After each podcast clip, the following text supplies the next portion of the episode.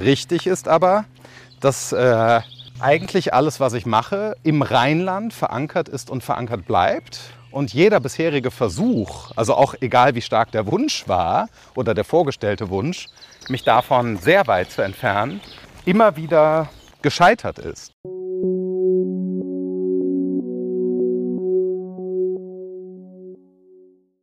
Willkommen beim Podcast des IWP, des Instituts für Schweizer Wirtschaftspolitik an der Universität Luzern. Sozialer Aufstieg gilt heute als schwieriges Unterfangen. Professor Dr. Markus Gabriel ist der lebende Gegenbeweis. Er kam aus einer Arbeiterfamilie im rheinland-pfälzischen Remagen und hat es geschafft, zu einem der wichtigsten Philosophen der Gegenwart aufzusteigen. Dr. René Scheu, Geschäftsführer des IWP und selbst Philosoph, hat den vielgereisten Markus Gabriel auf einem Feldweggespräch in Luzern zu seinem schillernden Karriereweg befragt. Trotz aller Weltstadt-Euphorie fühlte sich im römisch-katholischen Rheinland verwurzelt. Markus Gabriel hat die Sprossen des sozialen Aufstiegs erklommen, vom Arbeiterkind zum Professor. Weißt du was, wir haben jetzt uns da ausgetauscht, wir haben Spaß gehabt und jetzt gehen wir ein bisschen wandern oder spazieren. Magst du das? Gerne, auf geht's. Auf geht's. Und wir gehen auf den Gütsch. Mhm. Das ist alemannisch und bedeutet Hügel. Das ist ah, sozusagen das der Hügel von Luzern. Ja. Und wir bewegen uns jetzt einfach mal dahin und dann machen wir so ein Gespräch im Heidegger-Stil. Gut, machen wir. Also, genau. Ich nehme meine Notizen mit. Auf den Feldweg. Auf den Feldweg, korrekt. Den Sinnfeldweg. den Gabrielschen Sinnfeldweg. Genau. Folgen wir unserem Feldsinn. So, jetzt geht es da durch unser Gebäude. Die Frage nach dem Sein ist heute die Frage nach dem sozialen Aufstieg, unser großes Thema. Und wir sprechen heute über den äh, sozialen Aufstieg als solchen äh, anhand deines Aufstiegs. Ähm, du bist äh, als Spitzenphilosoph auf der Welt herumgekommen. Du hast überall gelehrt. Ich nenne ein paar äh, Orte: New York, ähm, Stanford, Berkeley, Tokio, Palermo, ähm, Helsinki, Paris. Gleichzeitig bist du aber auch ein ziemlich sesshafter Typ. Äh, du bist Professor in Bonn und du bist geboren in einer Ortschaft, die nur 35 Kilometer entfernt liegt, nämlich in Remagen. Bist du also eigentlich sowas wie ein Landmensch oder gar ein Landei? Also ich habe ja in vielen großen Städten, ja, mal länger, mal kürzer gelebt und halte mich äh, im Laufe eines Jahres äh, traditionell eigentlich äh, fast mindestens gleich viel in Weltstädten auf, wie man so sagt, mhm. wie in der Heimat. Ja, das heißt, ich habe immer diese Beweglichkeit gehabt und bis zur Pandemie war ich tatsächlich über 20 Jahre keinen ganzen Monat am Stück innerhalb der Grenzen der Bundesrepublik. Keinen einzigen ganzen Monat. Gut.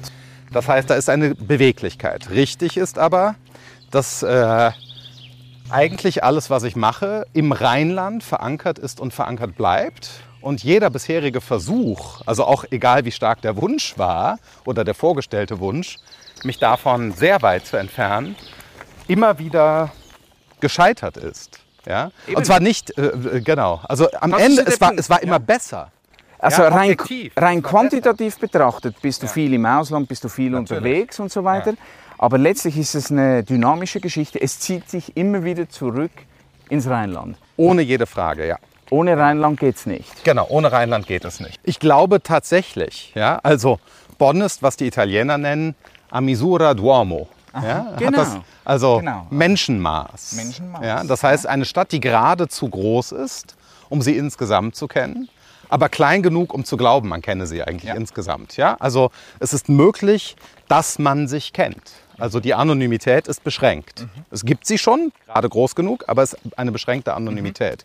Mhm. Ja? Wie Florenz in der Renaissance. Und in, inwiefern ist das die Voraussetzung für intellektuellen Austausch und äh, Intensität? In einer maximalen Weltstadt ist es so, dass die Stadt selber die Dynamik der individuellen Handlungen prägt. Ja, New Yorker sind New Yorker. Ja, in Sao Paulo ist man Paulista. in New York, in Tokio ist man, gehört man zu Tokio. Das heißt, der Standort bestimmt sehr stark die Identität. Und in Städten, sagen wir mal wie Bonn, wird man vermuten dürfen, dass es viel leichter ist, Individuum zu sein. Ja. Ja, das heißt, die Stadt selber hat ihren Geist, ja, aber, dieser, aber der Geist der Stadt bestimmt nicht vollständig, was die Individuen tun. Es gibt gerade genügend Spielräume für die Individuen. Ja, ich glaube, das äh, ist die relevante Maßeinheit. Und die Frage ist ja, die großen Impulse, egal aus welcher Wissenschaft oder aus welchem gesellschaftlichen Sektor, die großen Impulse, die ganz großen, sind letztlich individuell. Ja, und wenn man dort aufwächst, oder zumindest als ich da aufgewachsen bin noch in den 80er Jahren, waren diese römischen Koordinaten prägend. Ja, man, äh, man wächst auf mit dem Erlebnis, zum Imperium Romanum zu gehören. Das ist also ein ernstzunehmender Tiefenkorridor des eigenen Erlebens. Wir und die Römer. Das ist nicht, äh, es gab außerdem mal die Römer hier, was, warum, sondern es gibt eine echte römische Präsenz im kulturellen Erleben. Das ist jetzt Vollständig. nicht äh, äh, Privatmythologie, die du hier betreibst. Nein, nein, nein, das nein. Ist verankert im äh, äh, Lebensalltag der Menschen. Das ist, der, das ist das römisch-katholische Rheinland. Ja. Man sagt dort auch römisch-katholisch. Die Rheinländer in dieser Region drücken das auch aus. Die sagen, ich bin katholisch, die sagen, ich bin römisch-katholisch. Ah, da schau, da hat sogar noch ein schönes Bänklein. Also das ist jetzt wirklich die perfekte Heideggersche Idylle. Ja, in der Tat. Feldweg plus Bank. Ja. Ähm, gut. Wie muss man sich dein Elternhaus vorstellen? Eher bescheiden, eher idyllisch, eher Verhalten vornehmen. Jetzt geht es um den Aufstieg. Jetzt wollen wir das vertiefen. Äh, also, ähm, in meiner eigenen Erinnerung und eben auch bis in die Gegenwart äh, ist es so, es gab die Großeltern und die Großeltern waren auch schon Aufsteiger in ihrem Kontext. Die hatten, ich glaube sogar, geerbt ein Hotel, äh, kleines Hotel mit einem Restaurant und einem, wie man in Deutschland sagte, Tante-Emma-Laden. Das war also ein sehr kleiner Also die Großeltern Supermarkt. mütterlicherseits. Die Großeltern mütterlicherseits, die hatten so eine Art kleinen äh, Supermarkt für dieses Dorf, was ein Vorwort von, Vorort von Sinzig war. Vorwort ist gut. Sinzig-Kuisdorf, K-O-I-S. Das lag äh, und da liegt auf einem Hügel. Das Restaurant gibt es heute nicht mehr. Es hieß Wendelinus Stube, dem heiligen Wendelinus gewidmet und lag direkt äh, neben der Kirche, mittelalterlichen Kirche, romanischen, in diesem Vorort auch noch von Sinzig, erhöht auf einem Berg. Ein Kilometer muss Also das waren fleißige Leute, die Ja. wollten es zu Wohlstand bringen, aber die hatten auch schon was geerbt. Die hatten, ich glaube, schon geerbt, die Wendelinus-Stube. Aber sie haben sozusagen aus dem Geerbten noch mehr gemacht. Genau. Und äh, äh, das sind die Großeltern mütterlicherseits. Und väterlicherseits? Väterlicherseits knallharte Arbeiterfamilie. Ja? Also äh, wenn die Kategorie noch anwendbar wäre, würde man sagen Proletarier, sozusagen der letzte Rest dessen, was man so nennen kann. Ja? Also wo diese äh, sozialdemokratische Kategorie im Grunde genommen völlig anwendbar ist, wür- würde man doch sagen. Also Proletarier kommt ja von Proles, das sind Ja. die, die, sich brutal vermehren eigentlich. Ja, mein Vater hat auch äh, entsprechend viele Geschwister. Es sind, glaube ich, insgesamt waren es acht. Ja. Ja, also äh, exakte Proletarier. Acht Gabriels. Gut, dann waren es wirklich Proletarier Wirklich im äh, im- marxistischen im, Sinne. Im klassischen Sinne. Und äh, äh, mein Vater war dann zu seiner Hochzeit in Bonn Friedhofsgärtner. Äh, und meine Mutter. äh, Krankenschwester. Krankenschwester. Gut. Ähm, genau. Und dein Vater war auch äh, am Aufstieg interessiert, hat viel gearbeitet oder? Nein. Überhaupt nicht. Mein Vater hat gearbeitet, aber auf eine bestimmte Weise möchte ich doch sagen, dass er am Aufstieg interessiert war. Es gibt eine kleine Nebenlinie, über die wir uns nie unterhalten haben. Mein Vater ist irgendwann mal nach Zürich gezogen und war hier in Zürich, äh, also nicht hier, sondern in der Nähe von wo wir sind, war jedenfalls in Zürich auch als Gärtner tätig, ein, ganz, ein Jahr lang und hat sich danach selbstständig gemacht, was irgendwie ein sehr schweizerischer Umweg ist. Ah. Er hat seinen äh, äh, Beamtenposten in Bonn aufgegeben, um in Zürich Gärtnerkarriere zu machen. Und dann war er Gärtner für irgendeinen wohlhabenden Villenbesitzer am Zürichberg. Richtig. Und er hat uns nie gesagt, er hat das nur ein Jahr gemacht. Wir haben nie genau herausgefunden. Äh, die Familienlegende behauptet, es sei Phil Collins gewesen. Aber das kann nur daran liegen, dass, also wir wissen nicht, ob er uns das mal angedeutet oder gesagt Ja. hat. Ich habe das nicht geprüft. Ich weiß also auch gar nicht, ob Phil Collins wirklich auf dem, äh, irgendwie am Zürichsee Okay. lebt. Aber das ist jedenfalls Familienlegende. Gut, also hat er, hat er es gewagt, äh, sich selbstständig zu machen? Ja. Also er ist ein Risiko eingegangen, kein klassisches Angestellten-Dasein, aber er war jetzt auch nicht äh, gerade, so höre ich das aus deinen Worten heraus, der Leistungsethiker. Genau, richtig, genau. Sondern eher äh, äh, Hedonist mit großem Freiheitsdrang. Generation ähm, Rolling Stones. Ja. Was war der Lebenstraum deiner Eltern? Oder sagen wir deiner Mutter und deines Vaters, wenn sich die Lebensträume nicht decken? Es gab keine besonderen, keine, die mir in Erinnerung bleiben. Glücklich leben, leben. Familie haben, leben. Familien haben die, die Jahreszeiten, das ist noch sozusagen äh, klassisch eingebettet in eine Rituallandschaft. Ostern, Weihnachten, und deine Mutter hat immer gearbeitet oder war sie immer gearbeitet. äh, sehr. Hause? Meine Mutter äh, äh, ist eine sehr harte Arbeiterin. Das Ja. ist äh, höchster Pegel Leistungsethik mit höchsten Ansprüchen an sich selbst, ohne Frage. Also wie waren die finanziellen Verhältnisse äh, der Familie? Bescheiden. Bescheiden, schlichtweg einfach bescheiden. Genau. Man konnte leben, man, es war keine Armut, das wäre un, äh, absurd, das zu behaupten, aber Arbeiterklasse, ganz klassische Arbeiterklasse, nördliches Rheinland-Pfalz, sozialdemokratisch. Okay, also du bist in einem Arbeiterhaushalt aufgewachsen und bist aber ein Superakademiker geworden. Wie erklärst du dir das? Ähm, das ist Kompensatorisch. Nein, das wäre zu deterministisch. Das wäre so, als müsste ich mich dazu verhalten. Sondern es war so, dass durch das psychosoziale Umfeld eigentlich jede Freiheit da war. Ja? Das heißt, das Philosophische kommt wahrscheinlich aus diesem äh, römisch-katholischen, metaphysischen, teils abergläubischen Umfeld sozial, dass, da, äh, dass diese, dieses nördliche Rheinland-Pfalz jedenfalls die sozialen Systeme, zu denen ich gehörte, kennzeichnet. Äh, daher kommt äh, etwas Metaphysisches, was für Philosophie günstig ist. Und auf der anderen Seite ansonsten äh, wurde eben gearbeitet und gelebt in einer weitgehend auch mythologischen Landschaft natürlich. Äh, ähm, äh, äh, und, äh, aber das Aufsteigen, das habe ich auch gar nicht so gesehen übrigens, zu keinem Zeitpunkt. Es war nur so, als ich, ähm, als ich in etwa 15 war, äh, die Entscheidung getroffen habe, ich muss Philosoph sein, äh, mich natürlich gefragt habe, und wie lebt man davon? Man wird sich ja das mal fragen. Mein Vater, genau, als Ja. ich äh, ihm äh, mitgeteilt habe, dass ich Philosophie studieren würde, war er brutal geschockt. Warum?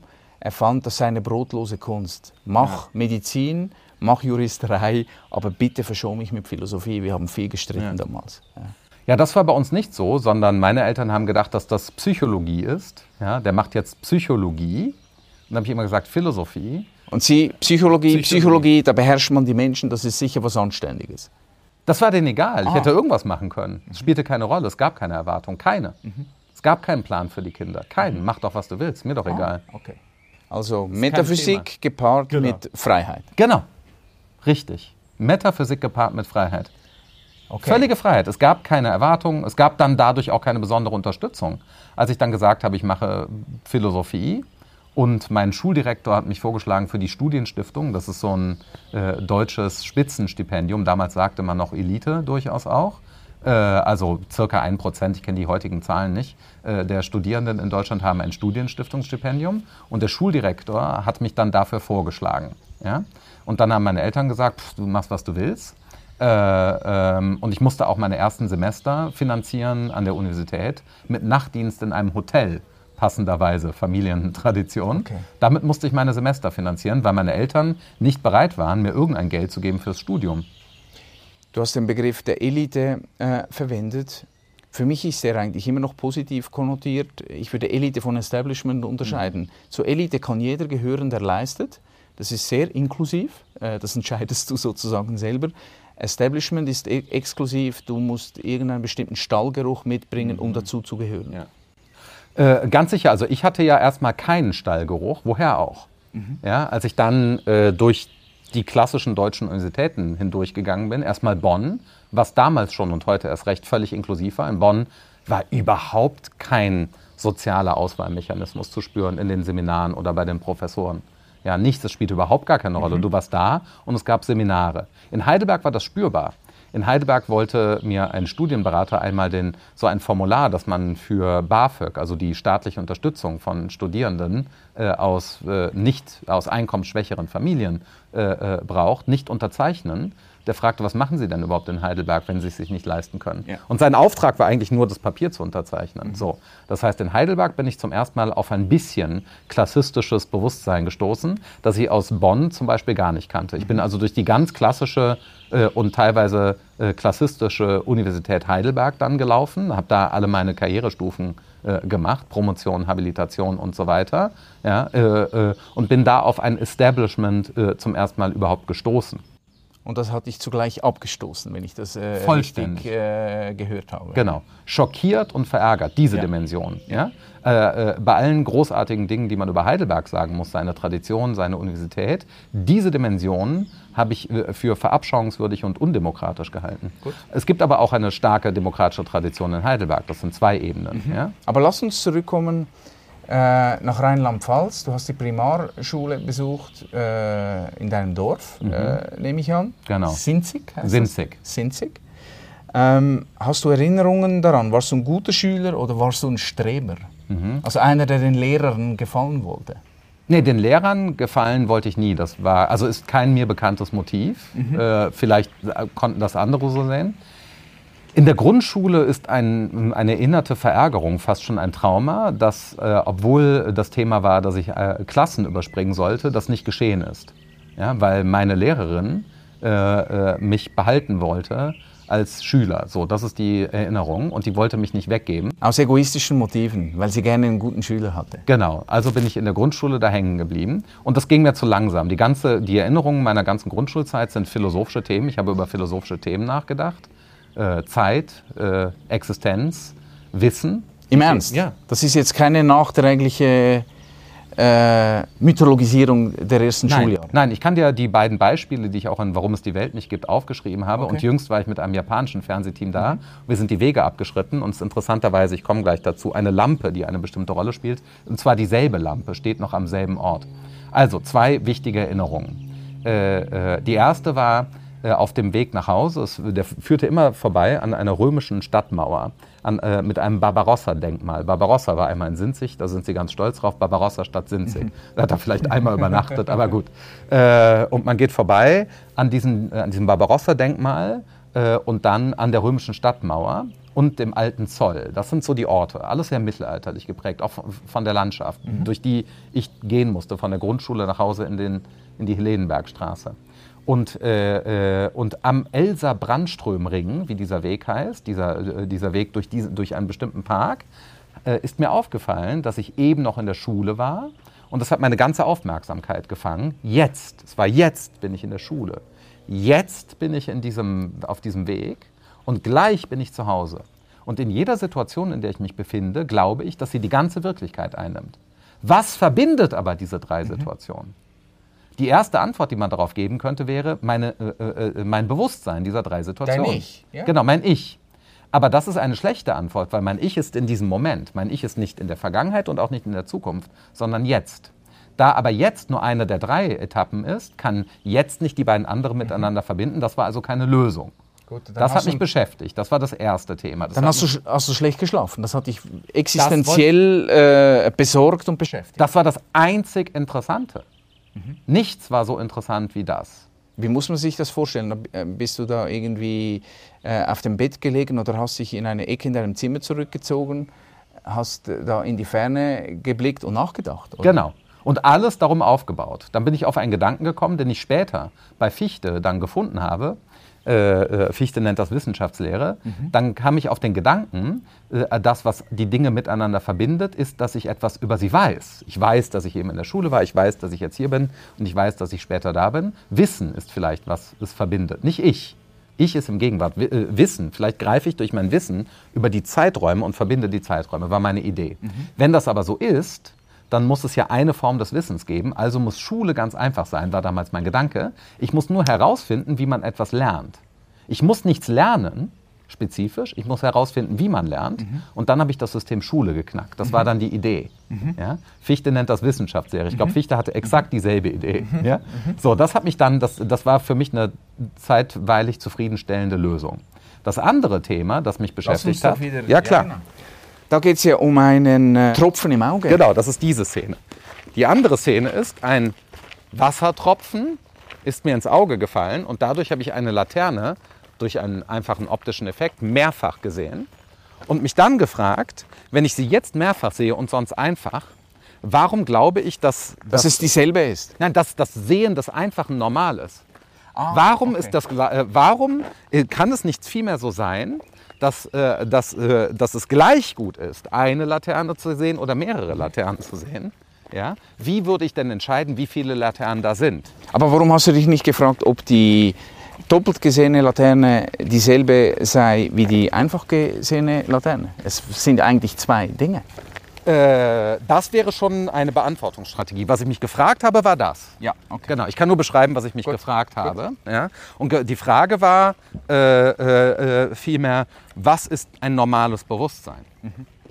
Ja? Äh, und wie verhält sich ein normales Bewusstsein ja, zur Wirklichkeit der Laterne? Wenn da überhaupt eine ist. Das, aber mich hat mehr tatsächlich, würde ich doch sagen, das Bewusstsein der Laterne interessiert. Es war Idealismus Gut. ja, damals. Ich verstehe das äh, unglaublich spannend. Ich war in der Primarschule, so nennen wir die Grundschule in der Schweiz, ein sehr guter Schüler. Ich hatte auch eine Lehrerin, die mich verehrte und die mich nicht hergeben wollte. Da haben wir was gemeinsam.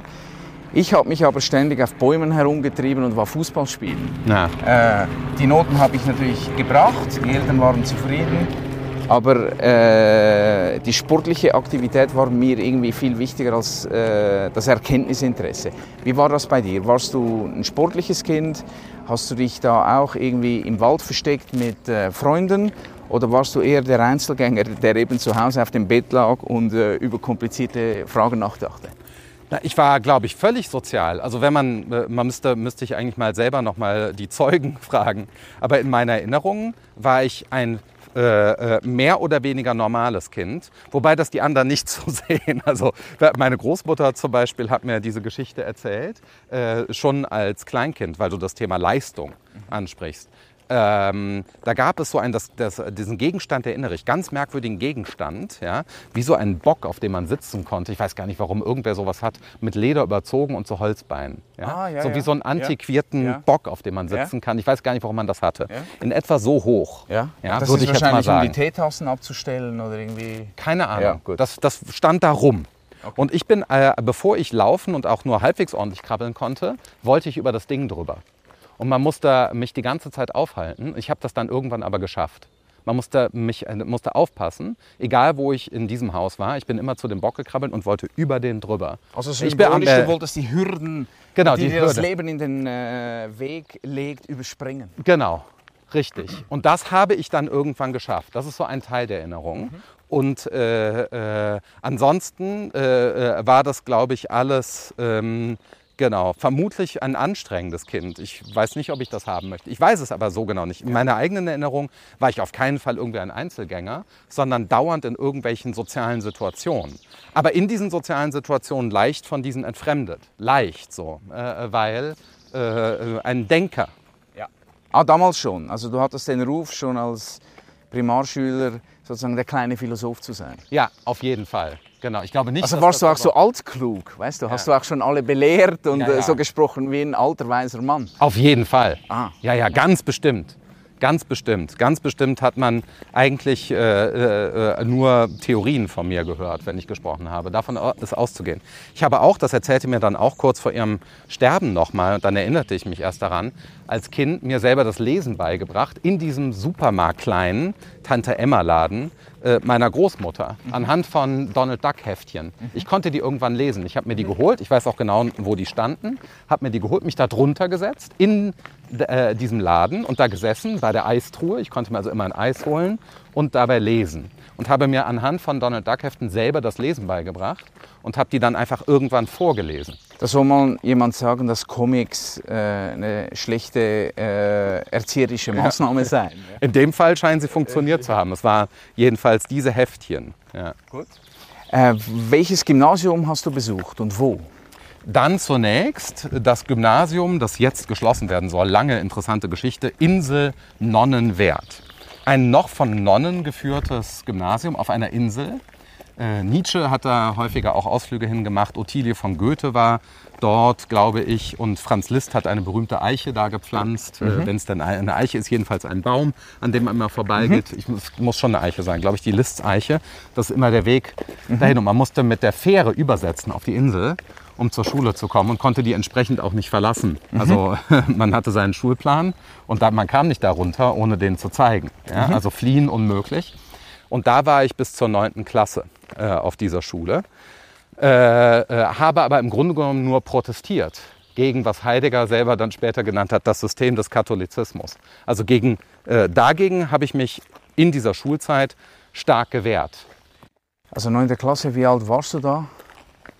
Zwölf oder sowas, Zwölf. zwölf, 13. Da hattest du deine erste vorpubertäre Phase. Ja, genau. Ja, ja, ja. Schon in der fünften Klasse. Äh, und das war einer der Gründe, mit dem habe ich, das ist eine lange Geschichte, der damalige Schuldirektor, Schulrektor, der hat dann verhindert auch, dass ich damals eine Klasse überspringe. Ja. Aus sozialen Gründen. Der hat gesagt, nein, nein, der protestiert schon. Der soll mal schön erstmal den sozialen Weg gehen. Der soll mal äh, Der soll lernen, mal- sich anzupassen und anständig zu sein. Genau. Richtig. Und dagegen habe ich dann so lange protestiert, bis es nicht mehr tragfähig war, mich auf dieser Schule zu lassen. Und dann äh, Wurdest du verfrachtet in eine andere Schule? richtig in Bonn. In Bonn. Genau. Ah, die Also- große weite Welt. Die große weite Welt. Bonn-Bad Godesberg, damals noch Hauptstadt, Diplomatenkinder. Ja. Das heißt, ein völlig internationales Publikum aus aller Welt waren die Mitschülerinnen. Es war völlig international. Also warst du die Ausnahme als äh, Nicht-Akademikerkind? Da bestimmt, es waren vor allen Dingen viele Diplomaten, genau, äh, Professoren, Kinder und so weiter. Aber es galt teilweise als Problemschule, weil äh, äh, äh, äh, es eben äh, so wild zusammengesetzt war, anders als andere. Bonn-Bad Godesberg hat auch heute noch sehr, sehr gute Gymnasien und das galt nicht als das Beste. Das Konrad-Adenauer-Gymnasium. Ja. Ja, das ist ja irgendwie auch alles sehr symbolisch. Äh, und auf dem Konrad-Adenauer-Gymnasium dann war der Zufall, äh, äh, dass der, äh, oder glückliche Fund, wie auch immer, der Rektor ein Philosoph war, der bei Sartre in Paris studiert hatte. Und er Ja, hat dir darauf sehr die, also du, du warst sozusagen schon der äh, autodidaktische Hobbyphilosoph und der hat dir dann die Lehrbuchphilosophie oder die, Genau. die ich sage jetzt mal, die akademische Philosophie näher gebracht. Der hat mir gesagt, dass das, was ich mache, Philosophie ist. Ja. Ich habe etwas gemacht, von dem ich nicht wusste, dass das eine legitime Aktivität ist. Auf dieser Schule kann ich mich erinnern, zum Beispiel äh, eines von zwei Ereignissen, wo ich dachte, aha, das hat ja einen legitimen Ort, war eine Zeichnung, die sich eingebrannt hat, der platonischen Ideenlehre. Sehr vereinfachte als Dreieck mit Idee da oben, Erscheinung unten und Vermittlung durch die Materie. Eine vereinfachte Darstellung von Platon. Und als ich das gesehen habe, weiß ich, habe ich mich gefragt, wieso ist das da? Das ist richtig. Das stimmt, das ist es. Wieso ist das? Das da? habe ich schon immer so gedacht. Genau, das kenne ich. Was soll das? Was ist das? Ja, Philosophieunterricht war da. Aha. Und dann habe ich nur gesagt, aha. Ich habe nicht weiter gefragt, was ist das? Und dann wusste ich, ich werde Philosoph. Jetzt, wenn wir das ein bisschen äh, Revue passieren lassen, siehst du dich als gesellschaftlichen äh, Aufsteiger, der es dank Bildung nach oben geschafft hat? Ich bin das auf eine bestimmte Weise, je nachdem, wie man oben bestimmt und so weiter. Das ist sicher wahr über mich, aber ich sehe mich nicht als das. Das ist mehr eine soziale Tatsache, die mich betrifft, ja, von der ich auch profitiere. Es geht mir ja gut. Ja, äh, äh, also das ist etwas, was über mich wahr ist, was man über mich sagen und analysieren und beschreiben kann. Das spielt aber in meiner Aktivität und Selbstbildformation eine reflektierende begle- begleitende Rolle. Wir müssen uns ja alle fragen, wer sind wir? Ja? Aber das ist nicht handlungsleitend. Aber es ist immer eine gemacht, Geschichte. Es ist Ja. immer eine schöne Geschichte, Das ist eine gerade schöne in der äh, äh, Bundesrepublik der Nachkriegszeit, wenn du sagen kannst, ich komme aus einfachen Verhältnissen Ja. und ich habe es, äh, ich habe mich nach oben gearbeitet, äh, ich äh, war besonders fleißig, ich war leistungsorientiert. Das Ja. nimmt dir jeder ab. Äh, jeder Konservative, aber auch jeder Sozialdemokrat. Das ist eine Erfolgsgeschichte. Ganz sicher. Ich habe äh, ganz sicher, ohne jede Frage. Und deswegen lasse ich mir nie sagen, ich sei privilegiert oder Akademiker sind privilegiert. Ich bin nicht privilegiert. Ja? ich habe hart dafür gearbeitet, für jedes Element dessen, was man als Erfolg beschreiben könnte, kann ich sagen, dass ich dafür seriös und hart gearbeitet habe und viel mehr und schneller und brutaler als andere. So, das heißt, ich würde sagen, das habe ich mir verdient. Was hältst du denn von dieser äh, Rede, die ja, ja. sehr ähm, handelsüblich geworden ist, immer zuerst auf die eigenen Privilegien oder die eigene privilegierte Position hinzuweisen? Ja, ich habe keine privilegierte Position. Insofern ist das, äh, es gibt bestimmt Menschen, die irgendeine privilegierte Position haben, worüber man dann sich fragen kann, ob das sein soll oder nicht sein soll. Das ist eine legitime Frage. Mhm. Das betrifft aber nicht mich. Mhm. Ich bin, in den USA wäre ich, ich möchte nur nicht so schlecht über meine Familie reden, weil das ist auch unangemessen, White Trash. Aber das ist falsch, weil es in Deutschland keinen White Trash gibt. Ja? Deswegen ist angemessener sowas zu sagen wie Arbeiterklasse oder so. Ja? Jetzt wird man sagen können, naja, die Arbeiterklasse der Bundesrepublik, ja, die ist ja schon ein angenehmeres sozioökonomisches Umfeld als äh, T-Shirt-Produktion in Bangladesch. Ja, sicher aber es ist kein Privileg. Mhm. Äh, so, äh, faktisch ist es so, dass es immer noch ein Glück der Geburt ist, natürlich. Ja. Auch ein historisches. Ja, ich werde lieber in die deutsche Arbeiterklasse 1980 geboren, äh, als äh, in die mittelalterliche Arbeiterklasse. Aber das heißt ja nicht, dass du dich deswegen schämen musst oder schlecht Nein. fühlen musst, ganz im Gegenteil. Warum auch? Es ist höchstens eine äh, Verpflichtung äh, an dich selbst, das Beste aus dem zu machen, Richtig.